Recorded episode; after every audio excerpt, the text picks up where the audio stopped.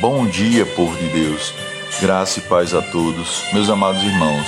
Que não desanimemos nem retrocedamos mediante os obstáculos que surgirem em nossos caminhos, mas que sempre possamos erguer a cabeça e seguir em frente, pois sabemos que somos mais que vencedores em Cristo Jesus.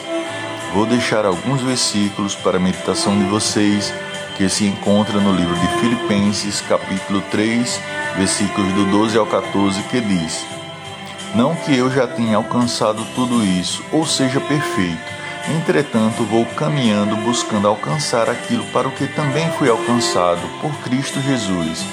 Irmãos, não penso que eu mesmo já o tenha conquistado, mas tomo a seguinte atitude: esquecendo-me das coisas que para trás ficam e avançando para as que estão adiante de mim. Apresso-me em direção ao alvo, a fim de ganhar o prêmio da convocação celestial de Deus em Cristo.